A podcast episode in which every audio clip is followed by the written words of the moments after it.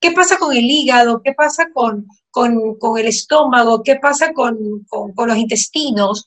Con esta cantidad de medicamentos que estamos tomando. ¿Qué es lo que usted está viendo en consulta? Ya, a ver, con el estómago, todos estos productos producen una inflamación del estómago. Tienen que tomarlos con, eh, con alimentos, pero cuando se da la hidroxicloroquina en estadios muy avanzados, el paciente no puede comer y produce gastritis. Presentamos la entrevista del día. Bueno, seguimos aquí en Radio Fuego 106 cuando sigo haciendo contacto contigo. En este momento tengo, uy, qué pena, me quedé sin agua. Es que el agua es importantísima. Estoy con la entrevista del día con el doctor Jimmy Morales. Doctor Morales, está oscuro. Le veo la mano peluda, como decía. Como decíamos chiquitos, se te parece la mano peluda. Eso es así. Ahí. Sí, doctor, pero ya estamos en vivo por si acaso, no diga nada malo. No diga nada malo, ya estamos en vivo y en directo. En vivo, en vivo Pero no lo escucho. Caliente, sí. Hola, Doc. Ahí estamos bien. Ahí estamos bien. Perfecto, ahora sí ya, está bien. ¿Cómo está Mariela? ¿Cómo le va? Muy bien, aquí pues queriendo saber cuáles son las recetas suyas para este momento donde necesitamos también reforzar nuestro sistema, gracias. Nuestro sistema, ay, está hirviendo esta agüita, gracias. Eh, nuestro sistema inmunológico dentro del sistema eh, gastrointestinal. Claro, bueno, dentro de toda la gama de medicamentos que existen para el tratamiento del COVID, eh, todos esos medicamentos pueden producir efectos colaterales. Exacto. Eh, muchos medicamentos como la hidroxicloroquina, uh porque algunos dan, otros médicos sí la dan, eh, pienso que la hidroxicloroquina yo la daría o yo me la tomaría, así, si tuviera un COVID positivo. Yo creo que también. Así es. Entonces, si hay que recetarle a un paciente, la hidroxicloroquina tiene ciertos efectos colaterales, principalmente una gastritis, una esofagitis y problemas duodenales, inflaman el estómago. Y eh, hoy día vi un paciente que tenía reflujo gastroesofágico y dificultad para deglutir porque había tomado muchos antibióticos y eso produjo una candidiasis esofágica y el paciente no podía deglutir y simplemente eran hongos en esófago. Entonces, sí, eso es por tomar demasiado antibiótico y por hacerse una automedicación. y yo me imagino que eso pasa porque la flora bacteriana se afecta, ¿no? Totalmente, la flora bacteriana se afecta y siempre es necesario tratar a esta diarrea como cualquier diarrea normal. Entonces, este, se da eh, dieta blanda, líquidos y, e inclusive probióticos. Ok, muchos probióticos, ¿cierto? sabemos, doctor, que hay probióticos que ya se venden en farmacia, que son muy conocidos, eh, pero hay probióticos también que vienen de, del reino vegetal, que podemos llevarlos, digamos, de, del campo a su mesa o de la mata a su mesa. No, yo prefiero usar los que, los que son, eh, tienen registro sanitario y son de laboratorios calificados. Ya, doctor, no lo estoy oyendo muy bien. Probablemente algo pasa su... O tal vez se, se pone más cerquita. Ahí está. A ver, a ver, ahí, ahí. Ahí, Doc, por favor, ahí. Ya no se mueva. Quédese ahí. ¿Qué manera? Parece torbellino. Bueno, doctor, que entonces ¿Qué pasa con el hígado? ¿Qué pasa con, con, el estómago? ¿Qué pasa con, con, los intestinos? Con esta cantidad de medicamentos que estamos tomando. ¿Qué es lo que usted está viendo en consulta? Ya, a ver, con el estómago, todos estos productos producen una inflamación del estómago. Tienen que tomarlos con, eh, con alimentos, pero cuando se da la hidroxicloroquina en estadios muy avanzados, el paciente no puede comer, y produce gastritis con mayor facilidad. También produce anosmia, falta de, sabor y falta de olfato. Pero cualquier virus puede producir también falta de olfato. Una gripe le ah. puede decir, claro, cualquier, una gripe común, el resfriado común, le puede producir un trastorno en, las papilas gustativas. Es verdad. Pero ahora eh, es importante saber que siempre hay que pensar en el COVID. O sea, sí puede ser un resfriado común, pero piensa también que puede ser un COVID, porque ese es otro tipo de enfermedad. En cuanto eh, a los intestinos, se ha visto que se produce una inflamación generalizada y se produce edema y puntillado eritematoso con dolor abdominal. Se inflama todo el intestino delgado y todo el colon y puede inflamarse hasta el apéndice. Y muchos pacientes pueden ser operados con COVID y no, y no son apendicitis típica de una inflamación propia del apéndice, sino algo por una enfermedad generalizada y hay que hacerle todos los exámenes, un chequeo clínico, un buen examen físico, tomografía computada para saber si es una apendicitis por C o directamente es una complicación del COVID, que es mejor esperar, dar el tratamiento hasta que esperar, esperar que se desinflame el apéndice y no operarlo, porque cuando llegan a operar, ese tejido está tan edematoso, inflamado, que se produce adherencias posoperatorias. Por eso es importante tener en cuenta y estar seguro de que se puede operar a un paciente con COVID solamente de que sea una emergencia. Doctor, eh, ¿cuándo usted sacó esta conclusión? ¿En qué investigación o porque ya ha visto? Porque es la primera vez que lo escucho, ojo, la primera vez que escucho esto. Doctor. Bueno, sí, sí, sí, ahorita. Un momentito, sí. Este, bueno, eh, yo he hablado con amigos cirujanos, cirujanos, cirujanos y me han dicho que han tenido esa complicación, han tenido esa complicación y que hay que tener cuidado en los pacientes con COVID y estar seguros de que lo que vas a hacer va a estar bien. Ok, entonces la inflamación del COVID no solamente, digamos que a nivel respiratorio, sino también a nivel gástrico. Eso está claro. Claro, la inflamación del COVID es a nivel generalizada. Ok, ok. Es en todo el sistema orgánico, por decirlo de alguna manera. Claro, todo el, eh, todo el sistema, todo el organismo, todo el organismo. Se inflaman los vasos sanguíneos. Ok. ¿Y usted como gastroenterólogo también entra en un, en un COVID? ¿También entra a medicar como entra un infectólogo o un otorrinolaringólogo? ¿También entra? Bueno, eh, más los ven los otorrinos laringólogos, los ven los médicos infectólogos, pero nosotros siempre estamos atentos a esas complicaciones.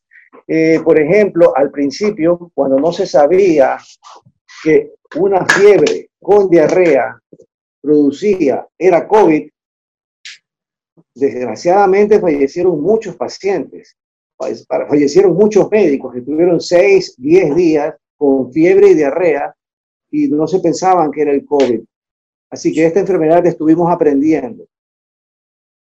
Y estamos aprendiendo todavía. ¿Usted no ha tenido COVID, doctor? No he tenido COVID, pero me sentí en una ocasión, en el mes de marzo, dos días con mucho decaimiento, no fiebre, eh, sin ningún otro síntoma, pero a los 21 días de estas molestias me hice los exámenes y salieron negativos los anticuerpos. Ya, increíble, ¿no? O sea, podría pasar que lo tenga tuvo un pequeño, digamos que una pequeña carga viral y ni siquiera le hicieron eh, anticuerpos. Puede ser también. Eso le ha pasado a alguna gente. Le ha pasado a muchas personas, pero también puede ser que esos anticuerpos, al paso del tiempo, después de dos o tres meses, comiencen a aparecer. Número uno, o que los test mejoren y que sean 100% efectivos para que se diga, ya tiene anticuerpos. Lo bueno es que lo que se dice es, o el virus se está acostumbrando a nosotros o nosotros nos estamos acostumbrando al virus y que la carga viral es menor y que la segunda ola esperemos que sea mucho más baja que la anterior porque teóricamente va a venir, va a venir esa segunda ola. Bueno, estaba por venir luego del semáforo amarillo, pero no llegó todavía. Esperamos que, que, que, se quede ya sin venir, ¿no? No sabemos todavía, doctor. Vamos a ver, tenemos que tener... ¿Por qué usted como médico asegura que la segunda ola va a venir? Bueno, eso es por eh, historia natural de la enfermedad. Eh, podemos ver la gripe española tuvo una segunda ola. Todos tienen una segunda ola porque se piensa que ya la gente pensó, ya se fue el virus. pero a determinado momento bajamos los brazos, dejamos de cuidarnos y un paciente infecta todo. Felizmente, nosotros tenemos el ejemplo de China y Corea del Sur, donde ya se están presentando segunda ola, segundos nuevos casos, donde hay que actuar rápido y hacer el cerco epidemiológico, detectar, hacer las pruebas y aislar a esos pacientes. Claro, eso tocó a nosotros en el mes de marzo. Doctor, una otra pregunta. ¿Cómo cuidar el, estómago? ¿Qué comer eh, antes? O sea, ¿qué cuidados hay que tener con nuestro, estómago para que no hacer gastritis? En vista de que comemos tantas cosas ácidas porque tienen vitamina C, en vista de que tomamos mucha vitamina C, muchos, eh, muchas vitaminas en general, y pues cosas que pueden irritar el estómago y el colon. ¿Qué recomienda usted para proteger el estómago y el colon? Bueno, la vitamina C es algo importante. Saber que con 500 miligramos de vitamina C, al tomarlo por vía oral, solamente se absorben 100 miligramos. Los otros 400 se excretan por la orina. O sea que con 100 miligramos es suficiente. Un vaso de jugo de naranja, un vaso de limonada es suficiente o tomar un suplemento de vitamina C pero no tomar 2, 3 gramos porque eso puede llegar en un paciente deshidratado hasta producir cálculos renales. ¿Cuáles son las recomendaciones mías? Que se coma sano, se coma a las horas indicadas, que se haga ejercicio, pero tampoco se haga un ejercicio exagerado porque mientras se recupera el cuerpo se produce una baja de inmunidad y el paciente estaría un poquito débil en unas, unas 3, 4 horas. Entonces, hasta que se recupere organismo en ese momento es cuando está más vulnerable. Una recomendación que es muy buena, doctor. O sea, en este momento no justifica hacer músculos, en otras palabras. No, sí, sí, se puede hacer ejercicio, pero moderadamente. No exagerada, entrenar en la mañana, en la tarde, ni prepararte para un triatlón, ni hacer demasiado ejercicio, porque hay un periodo de recuperación del organismo. Ahora, la inmunidad se puede bajar por horas, con un, con un mal rato, con una ira, con... Se te va la inmunidad en ese momento y te puede atacar un virus. Es interesante eso. Sí, bueno, decimos siempre que los estados de ánimo, como por ejemplo los estados depresivos o los estados eh, de mucho estrés, se dice que te bajan las defensas. Son, predisponen a ciertas enfermedades. No está comprobado así por, eh, en qué lugar del organismo te va a afectar más, sino que te bajan un poco la inmunidad, disminuye la circulación, que existe también la circulación linfática, donde van las inmunoglobulinas, y es importante hacer ejercicio para que esas inmunoglobulinas circulen a nivel de los ganglios linfáticos. ¿Qué pasa si uno se inyecta? Sí, sí, doctor, siga. ¿Qué pasa si uno se inyecta inmunoglobulina? Inmunoglobulina no pasa nada para mí, no deberían inyectarse. La inmunoglobulina, porque no haría ningún efecto directamente sobre el paciente. La inmunoglobulina está indicada en los pacientes que tienen Kawasaki o un proceso inflamatorio agudo. Ok, ok. No en otros pacientes. No en otros pacientes. ¿Y puede tener efectos secundarios? La globulina humana no. Ok, ok. Doctor, ¿y para proteger la colitis, qué recomienda usted? Bueno, como siempre es, una buena nutrición, alimentarse sanamente a las horas indicadas y con siempre su proteína, su hidrato de carbono y poca grasa en realidad. Eh, hay pastillas que son para proteger el estómago, ¿no? Para, proteger las paredes del estómago. Eh, ¿Usted le recomienda cuando empiece con COVID y pues eh, para tomar las pastillas, para tomar los medicamentos, ¿usted les recomienda? Claro, se recomienda un tratamiento para la gastritis, el tratamiento usual para dar inhibidores de bomba de protones y citoprotectores de la mucosa para evitar esa inflamación. A veces la cortisona también por vía oral produce una gran inflamación en el estómago. Que también hay que tratar de manejarla. Es decir, que, que, lo que yo veo es que ustedes y los gastroenterólogos son un punto importantísimo también en, esta pandemia, porque son los que tienen que, cuidar, ¿ok? Que, que no se dañe otro órgano en el proceso de, curación del COVID. Claro, no se dañe otro órgano, por ejemplo, otro órgano principal es el hígado. En el hígado se metabolizan todos los alimentos, se metabolizan todos los medicamentos y el acetaminofén es un medicamento que es seguro, es seguro, pero no se pueden exceder las dosis. Si ya va a pasar la dosis en un adulto, por ejemplo, de 3 gramos, es mejor usar otro medicamento como la dipirona también para disminuir el efecto hepatotóxico que tiene el acetaminofén. Pero esa es la mejor droga y la más segura de todas. Exacto.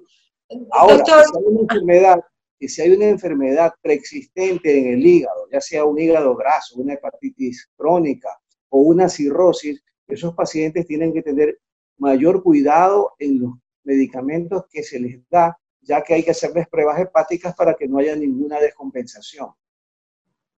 El complejo B puede ayudar para tomar complejo B, puede ayudar para que el hígado funcione mejor o, suplementos o, en la, o en la comida. El complejo B, que siempre se le tiene fe, el complejo B, la silimarina, para que protege el hígado. Claro, el, el complejo B es un alimento del hígado. La silimarina está entre comillas porque muchos estudios dicen que sirve, otros dicen que no sirve, igual se les da. Lo que mejor ayuda es la coenzima Q10 en estos pacientes y tomar también este, eh, eh, ácidos grasos el de 369, para, es importante tener eh, eh, vitamina E y ácidos grasos.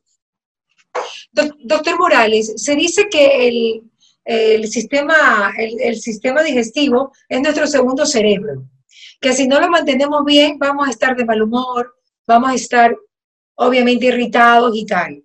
Y pues también aquí actúa el tema de la flora bacteriana, ¿no? De los probióticos y prebióticos. ¿De qué forma utilizarlos, doctor, en este momento? ¿Qué recomendaciones nos puede dar usted como el propio, como decimos en Manaví, para hablar de los probióticos y prebióticos? Sí, no, los, los probióticos protegen la flora bacteriana. Si vas a tomar antibióticos que sean recetados por un médico, en la cantidad, la dosis y los días precisos. Y después de eso, tomar los probióticos para no producir diarrea. Porque, insisto, el COVID puede presentarse con diarrea y los antibióticos dar diarrea también. Entonces, la flora bacteriana juega un papel importante en cuanto a los probióticos para mantener el equilibrio dentro del colon. ¿El probiótico es uno y el prebiótico es otro? ¿Tengo entendido? El probiótico, es uno. ¿Es uno solo? Sí, es uno. Ok, ya. ¿Y en, qué alimentos podemos encontrar probióticos, doctor? ¿En el yogur? En el yogur encontramos lactobacillus y en la carne encontramos los otros probióticos los otros probióticos, que son muy recomendados. Antes no se daba tantos probióticos, sino anda a tomar yogur, la receta era yogur y un pedazo de carne. Con eso restituías la flora bacteriana poco a poco. Claro que sí, nada más, nada más. Es cierto que los probióticos también te suben la inmunidad. Al estar bien, tienes una mejor inmunidad porque estas bacterias, que son bacterias buenas, pues hacen su trabajo allá en el sistema eh, digestivo, doctor, ese, los probióticos, esos mantienen en equilibrio la microbiota que está dentro del colon. Y eh, hay estudios que se están realizando que realmente parecen increíbles, por eso dicen que el segundo cerebro, hay un estudio en ratas que le dan ciertos tipos de bacterias y eso los hacen más agresivos y a las ratas agresivas le dan otro tipo de bacterias y las hacen más pasivas. O sea, inclusive se ha visto que los deportistas de alto, de alto rendimiento, los campeones olímpicos, tienen otra flora bacteriana, una flora bacteriana diferente. O sea, eso es un estudio que está en una investigación inmensa. Realmente es un nuevo mundo que se está abriendo. Increíble, ¿no? Increíble. ¿Y cómo podemos hacer para subir esa flora bacteriana? ¿Así se puede? ¿O ya uno nace así? Eh, bueno, eh, básicamente es la ingesta, la ingesta que uno pueda tener este, eh, de alimentos.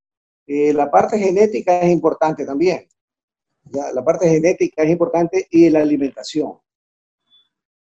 ¿Qué pasa con los vegetarianos que no pueden comer carne, que no comen, que han decidido no comer carne?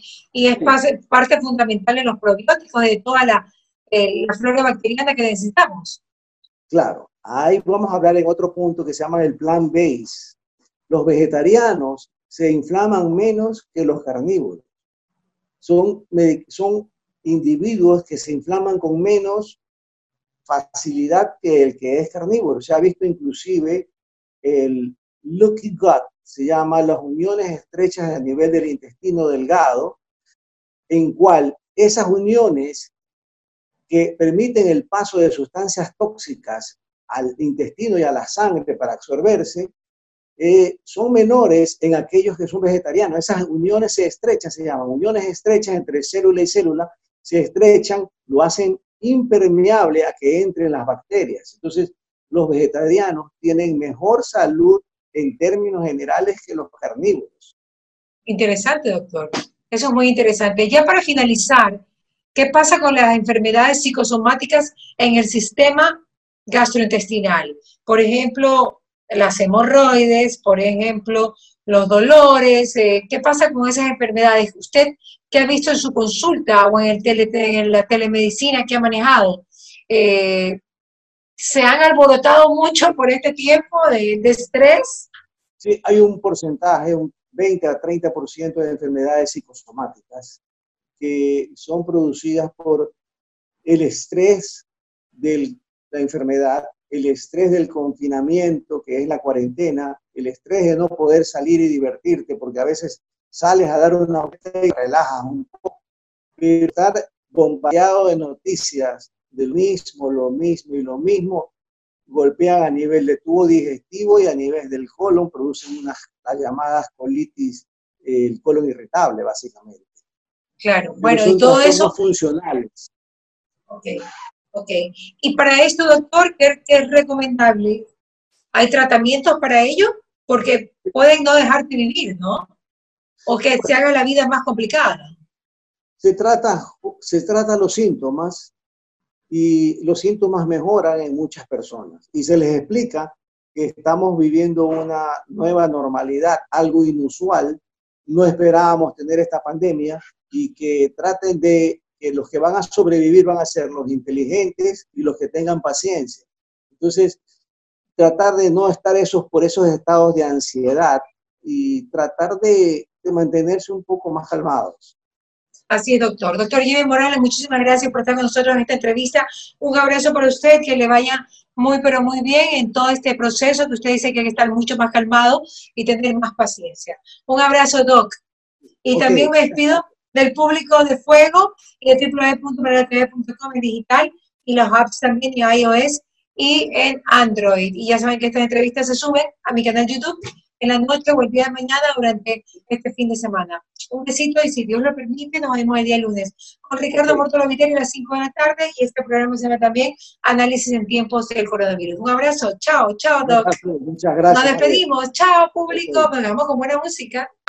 Hemos presentado la entrevista del día.